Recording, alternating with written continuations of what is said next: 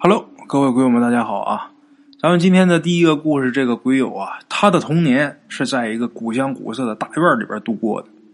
这个大院啊，是依山而建的，分内外两个院听他二奶奶说呀，这个院是建于清朝康熙年间，那时候有这么一个做买卖的啊，这个人有钱以后买了这块地，在这儿啊雇人建的房。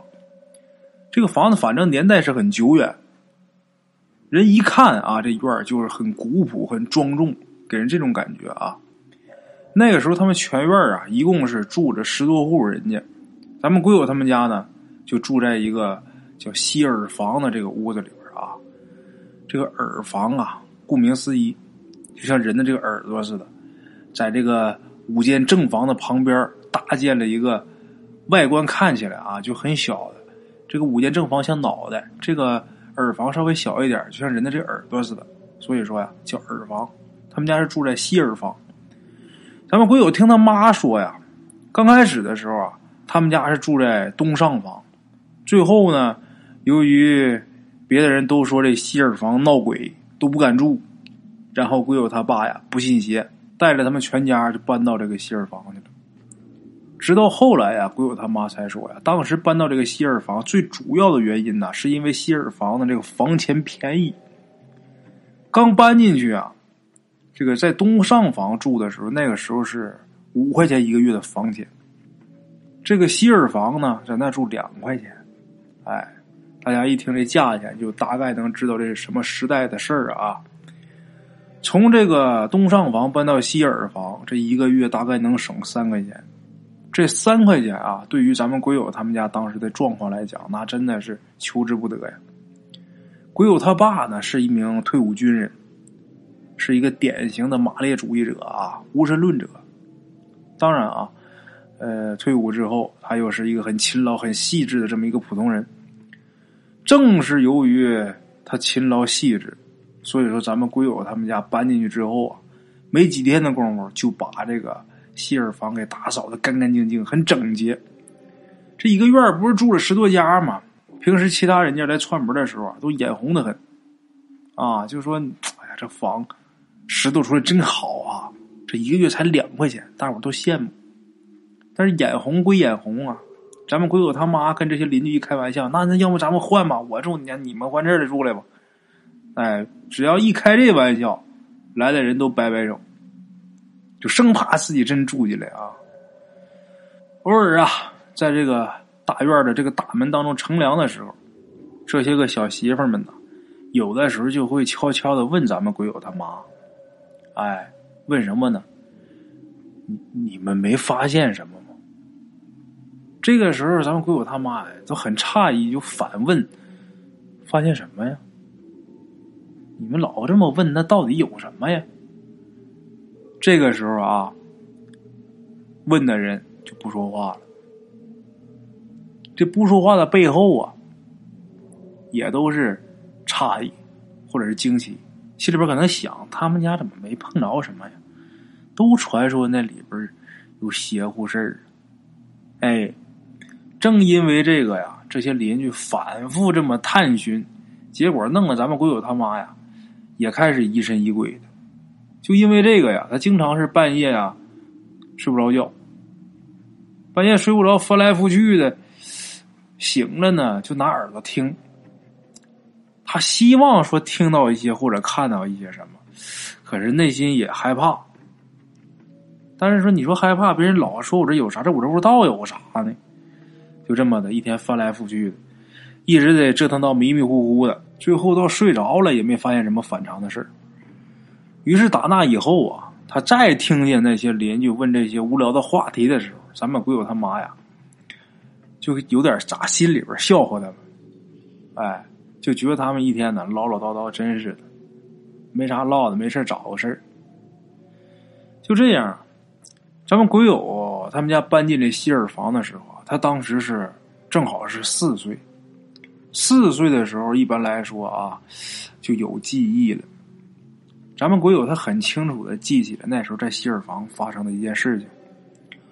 有这么一天半夜呀，夜里头，呃，熟睡的鬼友被一阵尿意给吹醒了，然后光着身子下炕，迷迷糊糊的，呃，这个借着月光啊，找着尿盆然后就开始畅快淋漓的方便。正在这个时候啊，尿到一半的时候，咱们鬼友啊，打了一个哈欠。一打这哈欠，再一睁眼睛的时候啊，自己就看见有这么一个白胡子老头在墙上，就跟他一闪一闪的笑，就这个这个样啊，还一闪一闪的，时隐时现。咱们鬼友当时啊也吓一跳，但是小孩他也不知道什么鬼不鬼的这个事儿，反正就觉得这挺吓人的啊，这怎么这样呢？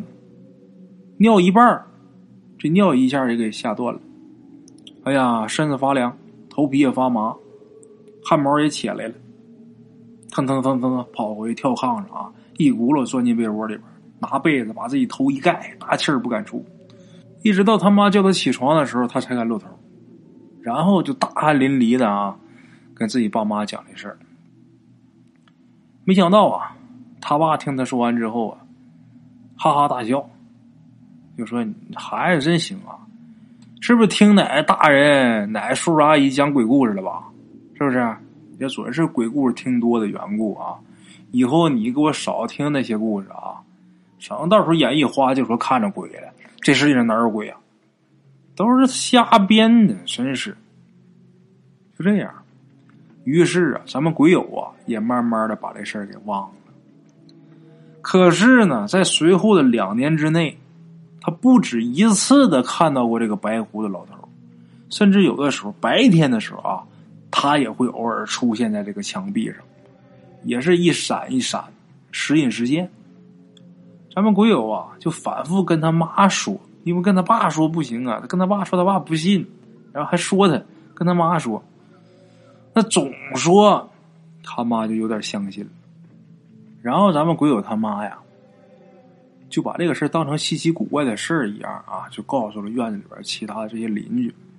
去别人家有时候串门的时候啊，先聊就说：“哎，你说，你们说我们家那房子之前你们说那不干净啊，我还打心里边笑话你们。可是我们家孩子这这两年总跟我说看见一个白胡子老头在墙里边一闪一闪的。”你说可是也奇了怪了，我们也看不见啊。这个时候啊，邻居也跟他妈说：“你糊涂啊！你没听老人说呀？这小孩在十二岁之前那是归阴曹奶奶管的。这阴曹奶奶是送子的啊。那小孩在十二岁之前是归阴曹奶奶管的，他不归阎王爷。因为这个，这孩子在十二岁之前呢，他能看着鬼。”孩子能，眼睛干净能看着，咱们大人肯定看不着啊。这些小媳妇们啊，支支吾吾的就，呃，跟咱们鬼友他妈说一些传说。当时把咱们鬼友他妈呀，真是给吓够呛，也是吓是吓，但是终归啊，他不是亲眼所见。所以呢，他回家之后啊，跟自己爷们儿，也咱们鬼友他爸一说这事儿啊，他说自己害怕，鬼友他爸都是一顿骂，啊，也不当一回事儿。那这受自己爷们影响，自己也没看着，慢慢他也不当一回事了。可是后来这个事儿啊，也不知道怎么传着传着就传到这个房东耳朵里边了。然后人家房东啊，就跟咱们鬼友他爸就说啊：“那个 孩子大了，要结婚呐。那个我们想啊，把这间房拆了，然后重新呐，好好盖一座。哎，希望你们能够理解。呃。”换个住处吧，啊，这这房我们要用，得扒了重新翻盖。咱们贵友他爸一听啊，就知道人家这是下逐客令了，来吧，赶紧吧，啊，答应之后呢，赶紧找房，找房也没往远找啊，就搬到了这个外院的东厢房。他这不是里外两院吗？他本来在里院这个西耳房，这回搬到外院这个东厢房，搬到外院东厢房。咱们鬼友他妈是最开心的，他妈心里边想啊，总听孩子说那个房子屋里边闹鬼闹鬼呢，这家可算搬出来了啊，那正好。可是他们呐，刚搬走没几天，这房东啊就带着他仨儿子把这希尔房给拆了。拆是拆了，可是人家可没在原地重新盖房子，就光给扒了，没重新翻盖。这个在这院里，其他呃一起住的这些人家们啊，都感到挺奇怪的。咱们鬼友他们家也感到挺奇怪的。等再后来，大伙啊传回来这消息，就让人很吃惊。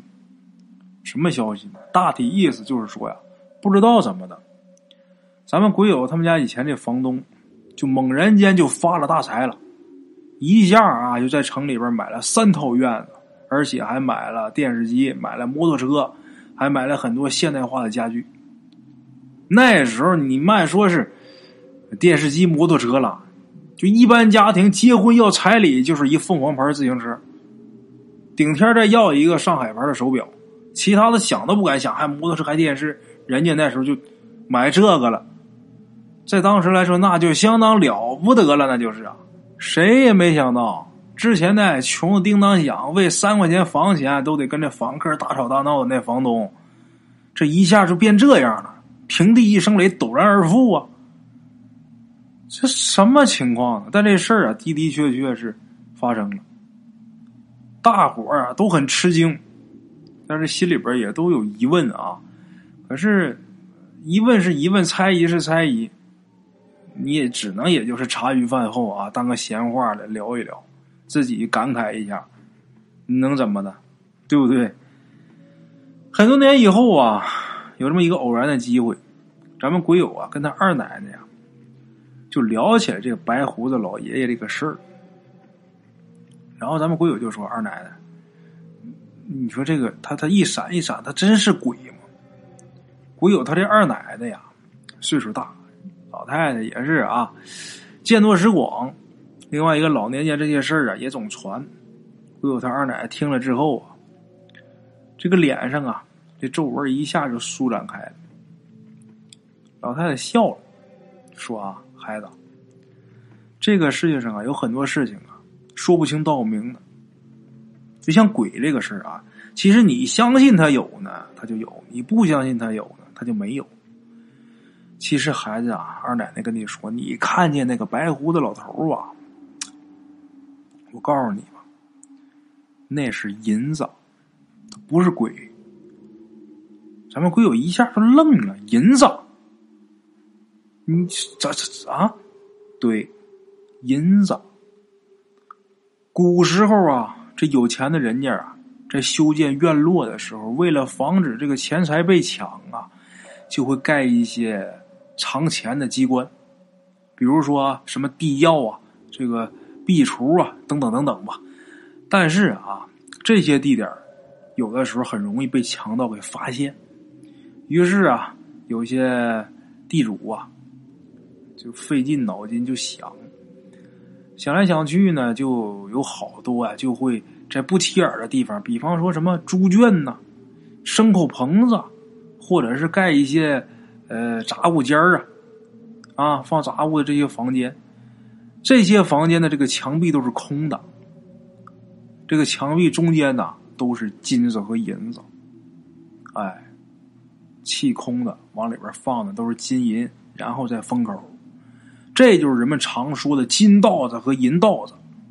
一旦这强盗要是来了啊，来抢劫，这些来抢劫的这这些只顾着这个正房里边这着重的地方，主人房啊，这个收东西。他想不到这个闲房啊，这墙壁里边有钱。其实大部分钱财都在这些地方放着。你们家住的那房子啊。那就是古时候老人常说的这个金道子跟银道子。这个墙壁里边有金财宝。咱们鬼友一听二奶奶这么说呀，算是明白了。怪不得人房东啊，把那房扒了一下，就摇身一变，就变成有钱人了。感情是在这房子里边猜出银子了。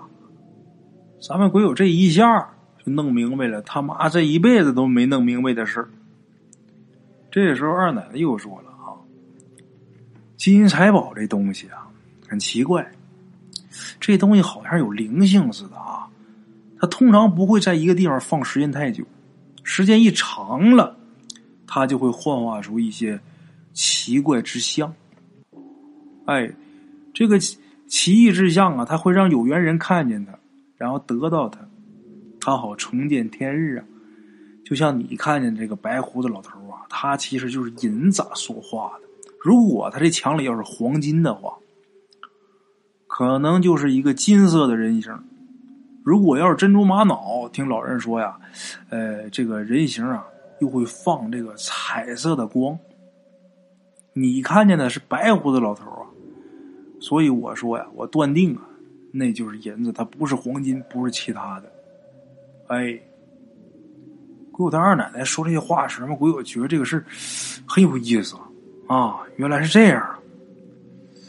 听完之后，咱们鬼友啊，心里边也觉着有点感慨，还有点后悔，还觉着惋惜，有点这个意思。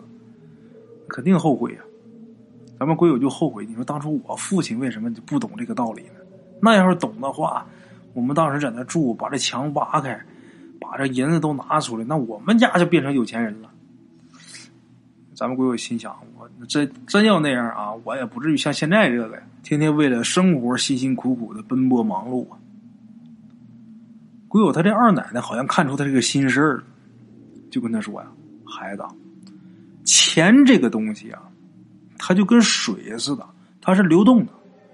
你如果在这存久了，那么钱这东西它自己个儿就想方设法的换地方。”哎，这就像水库里的水一样，如果你长时间不放水，那么有一天呐，这水坝就受不了了，就得溃坝。从古至今呐，你看那些视钱如命的人，他往往攒着这个钱不撒手，可是最后这钱呐，他都得有个去处。那钱去哪儿呢？不是被抢就是被盗，要么就是本家生病得出事儿。要么就是啊，犯罪让人抄家了。你说真正能留给子孙的，又能有多少啊？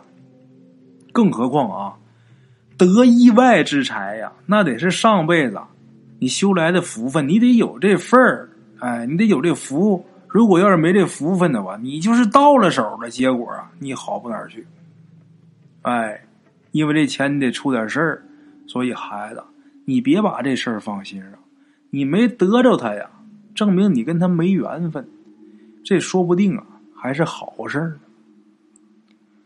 鬼友听他二奶奶这么一说啊，这心里边是豁然开朗啊啊！这时候咱们鬼友，故意逗他这二奶奶，他看着他二奶奶这个面容啊，他就仿佛又看到了自己小时候四五岁的时候总出现的那老头了，那白胡子老头了。咱们鬼友啊，逗他这个二奶奶，把这头啊转到这个另一面墙那儿，然后自己就说了一句啊：“去滚一边去！我我可不用你勾搭我啊！你是意外之财，我不要。”他这话刚说出来啊，没想到啊，刚才这个还一套一套的二奶奶呀，听他这话之后啊，这眼睛瞪多大呀？哪儿呢？哪儿呢？哈哈。虽然是个笑话啊，所以说有的时候钱财这个东西对人的这个诱惑力啊是非常大。如果一个人有一天呢，你能控制得了，你能开始拒绝钱，那你是真正成功了。好多人都说这个放下呀，如何如何啊，不要太在意，我们要放下才能洒脱。其实我跟大伙说呀，说这样话的。他可能是在逃避责任。你放下，咱说倒是对劲儿啊。可这东西，李连杰他李连杰大伙知道啊，他现在有点挺仙儿的。其实李连杰还是挺接地气的啊。李连杰说过一句话：这人呢，你要说放下，你得是说我俩手都拎不动了，我我我放下。你说咱认麻没有呢？那。到交房租的时候，房租没有；到交水电的时候，水电费都交不起。你说让放下放啥呀？那有啥可放的呢？所以人呐，还是得实际点该干嘛得干嘛，该挣钱得挣钱，该生活得生活。有些事情啊，你真正你说你想放下了，首先你得达到一定的高度，也就是说，你手里边你得拎那些东西，到你拎不动了，你学会放下去。哎，所以钱呢，它既是个好东西，也是一个害人的东西。虽然都知道这东西啊，因为这个从古至今呐，人为财死，但是大伙儿还都是愿意扎着头往上上。为什么呢？就因为啊，这个东西的诱惑力啊，是大多数人没有办法抗拒的。说两句闲话，咱还得接着说故事。咱们鬼友他小时候啊，他们这大院里边啊，有这么一个赖皮鬼，这人叫什么呢？叫赵三儿。我一说这赵三儿，大伙儿是不是就想起来《乡村爱情》里边那个会三连抽的那个赵四儿？刘刘刘刘刘能啊，那个是不是？这个赵三儿啊，这人有点赖，他赖是出名的。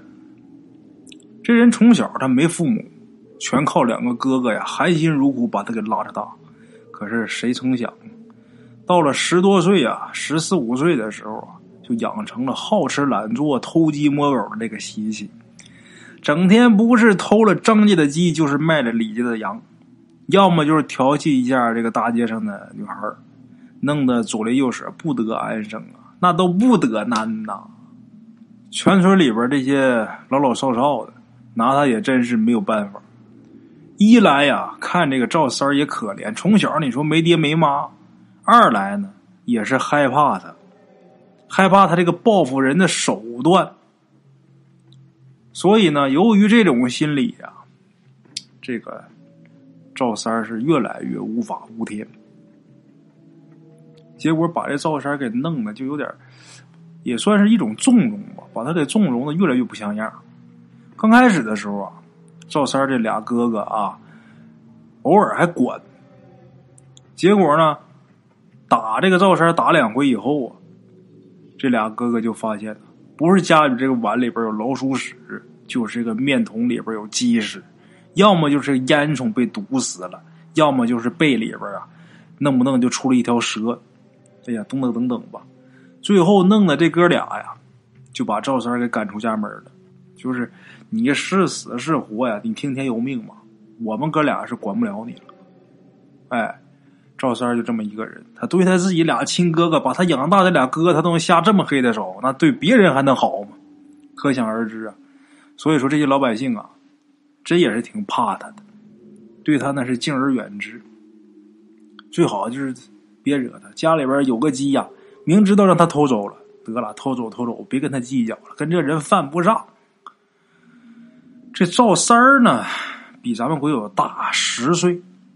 在咱们鬼友的记忆里呀，这赵三儿啊，老是穿一件羊皮大衣，冬天毛朝里，夏天毛朝外，这头发老是乱糟糟的。晚上啊，睡觉呢，就在这个大裤衩的这个房子里边，身上那味儿啊，甭提有多难闻了，难闻的很。但是奇怪的是啊，这赵三儿啊，对咱们鬼友却是真好，他从来不欺负他，而且有的时候啊，还悄悄的给咱们鬼友弄一些也不知道他从哪儿偷来的这些好吃的。哎，这个赵三儿啊，每到饭点的时候，他这俩哥哥不是不管他了吗？这回一到饭口的时候，这赵三儿就开始全村啊四处乱窜。一旦他要是闻着哪家要是吃肉了，那就那家可倒霉了。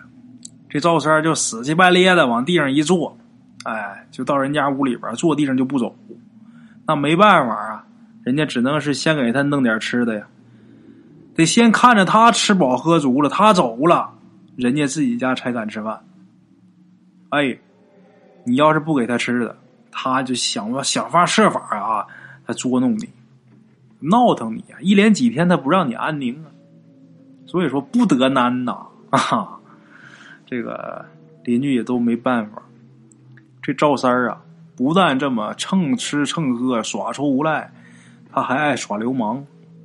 不是今天偷看女厕所，就是明天在道上拦一小姑娘，就是搂着人家抱人家，结果啊，把村里边这些人气的有苦难言，哭笑不得。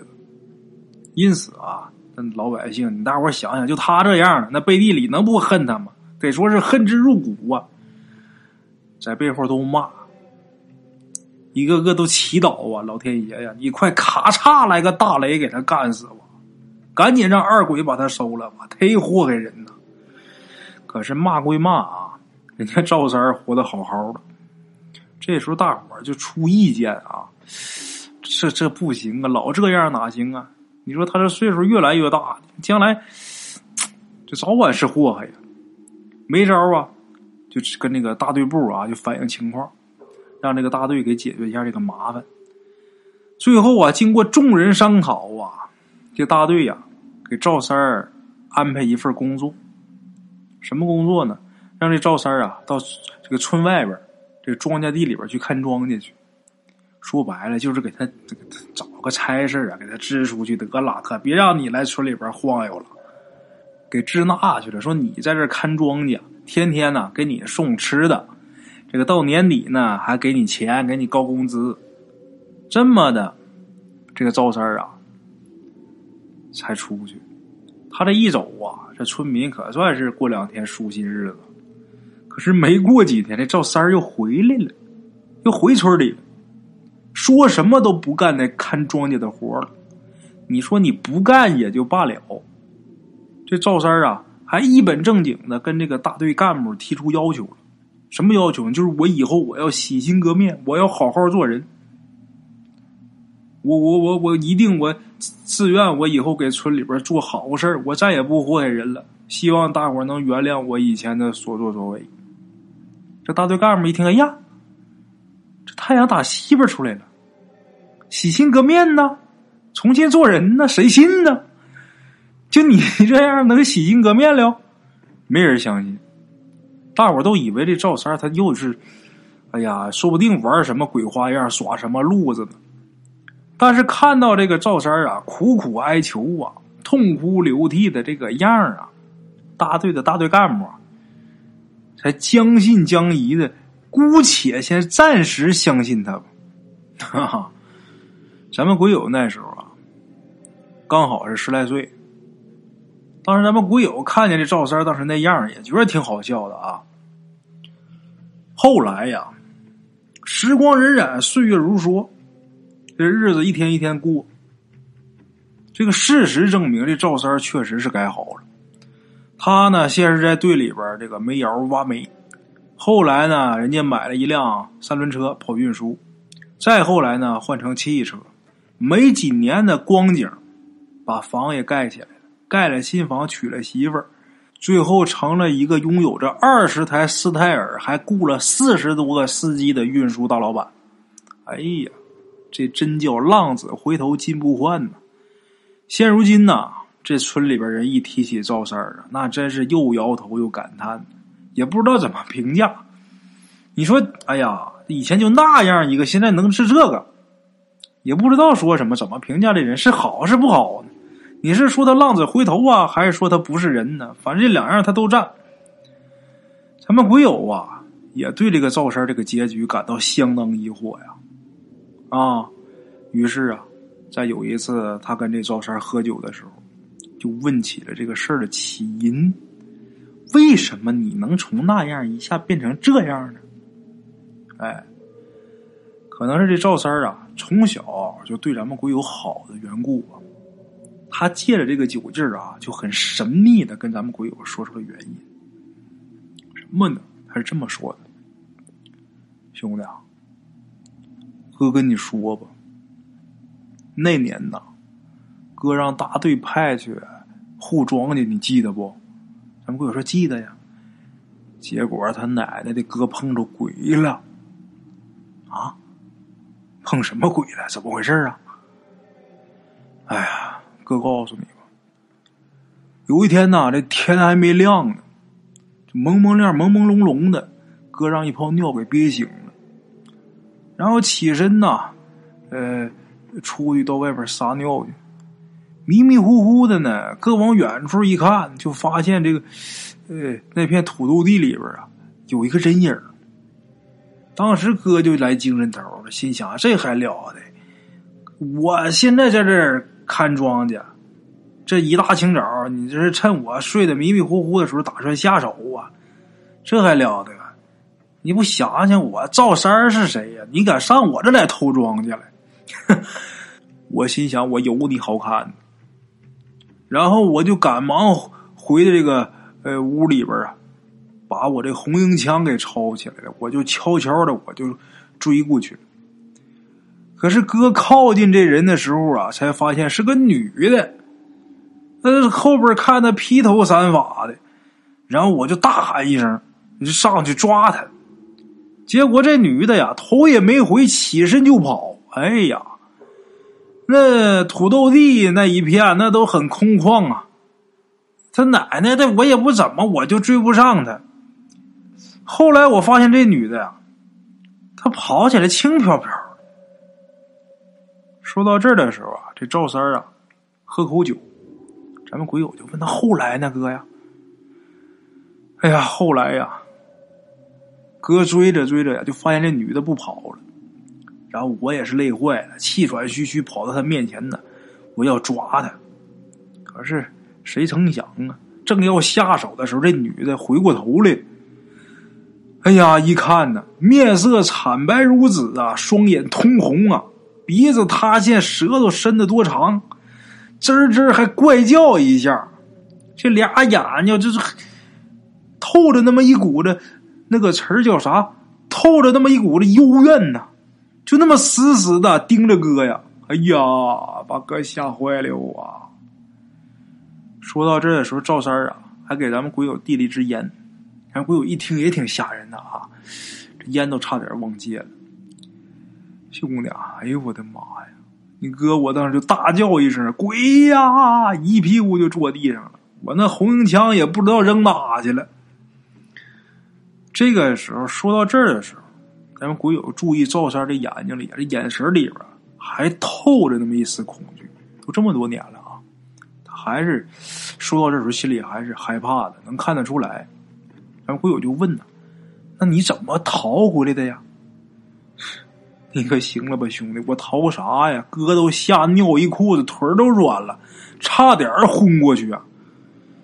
可是那女的也说话了，她这一说话，我才清醒点我就没昏过去。俺鬼友问好奇呀，那鬼还说话呢？说啥了呀？可不说话了吗？我就听这女鬼说呀：“赵三儿，今天我本来是要把你魂带走的。”我抓你做了替身，我好转投人胎呀。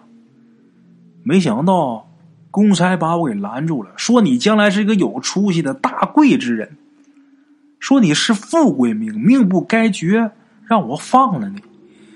可是你为什么非得追我呀？怎么你是不是想死的都不行不行的，非得要死啊？兄弟啊，这女鬼说这话的时候啊，那架势啊！那手伸出来就要掐哥的喉咙，哎呀，哥当时那怕呀！我赶忙就说：“我说别别别呀，你别害我呀，我不敢了，我不敢了。”兄弟，哥都不怕你笑话呀。这女鬼呀，可能是看哥这熊样啊，有点忒惨，当时有点看看不起我那架势。女鬼就说呀：“就你这样呢？”没皮没脸的人，你还是个富贵之命。这女鬼说她不信，然后好像哭着就飘走了。哥当时尿一裤子，在地上坐着都傻了呀。哎呀，这时候咱们鬼友说：“是啊，哥呀，那看来这女鬼说对了呀。你现在不是当大老板了吗？”咱们鬼友听到这儿啊，其实心里边也挺害怕的。这时候。赵三说：“也许人家他奶奶的真说对了。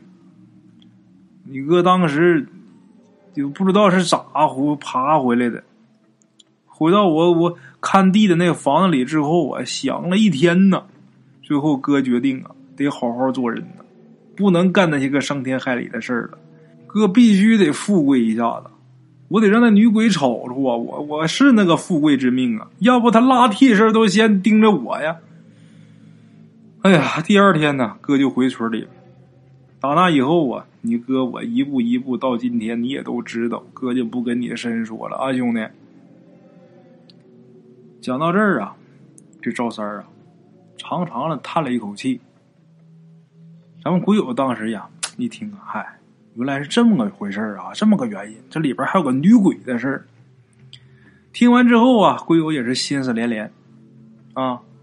最后啊，赵三跟他喝完酒之后，临出门的时候啊，还嘱咐咱们鬼友一句：“兄弟，别跟别人说哦。”咱们鬼友啊，当时带着醉意啊，哎，打了个保证，绝对不会。看来这保证是白扯的，因为这个故事估计有好几万人都能听见。那天晚上，咱们鬼友啊。自己往回走的时候，他跟这个赵三他俩啊喝完酒，赵三回家了，他往回走。自己往回走的时候，走在这个村中的这个街道上，看着这一排一排闪烁的路灯啊，就心想啊：你说真有鬼吗？我小时候倒是见过那个白胡子银这个银子老头这鬼我没看着过。你说？这鬼他能知道我这个命数是什么样吗？这要出来一个鬼，这会儿给给给给我也指点一下啊，也挺好。没准我以后也是一个大贵之人。后来想了想，算了，他给你指点一下好，他要真心情不好啊，他不给你指点，他带你一起去玩去，那可就坏了。哈哈，好了啊，各位老铁。今儿给大伙儿说这么两个小故事啊，感谢各位老铁支持。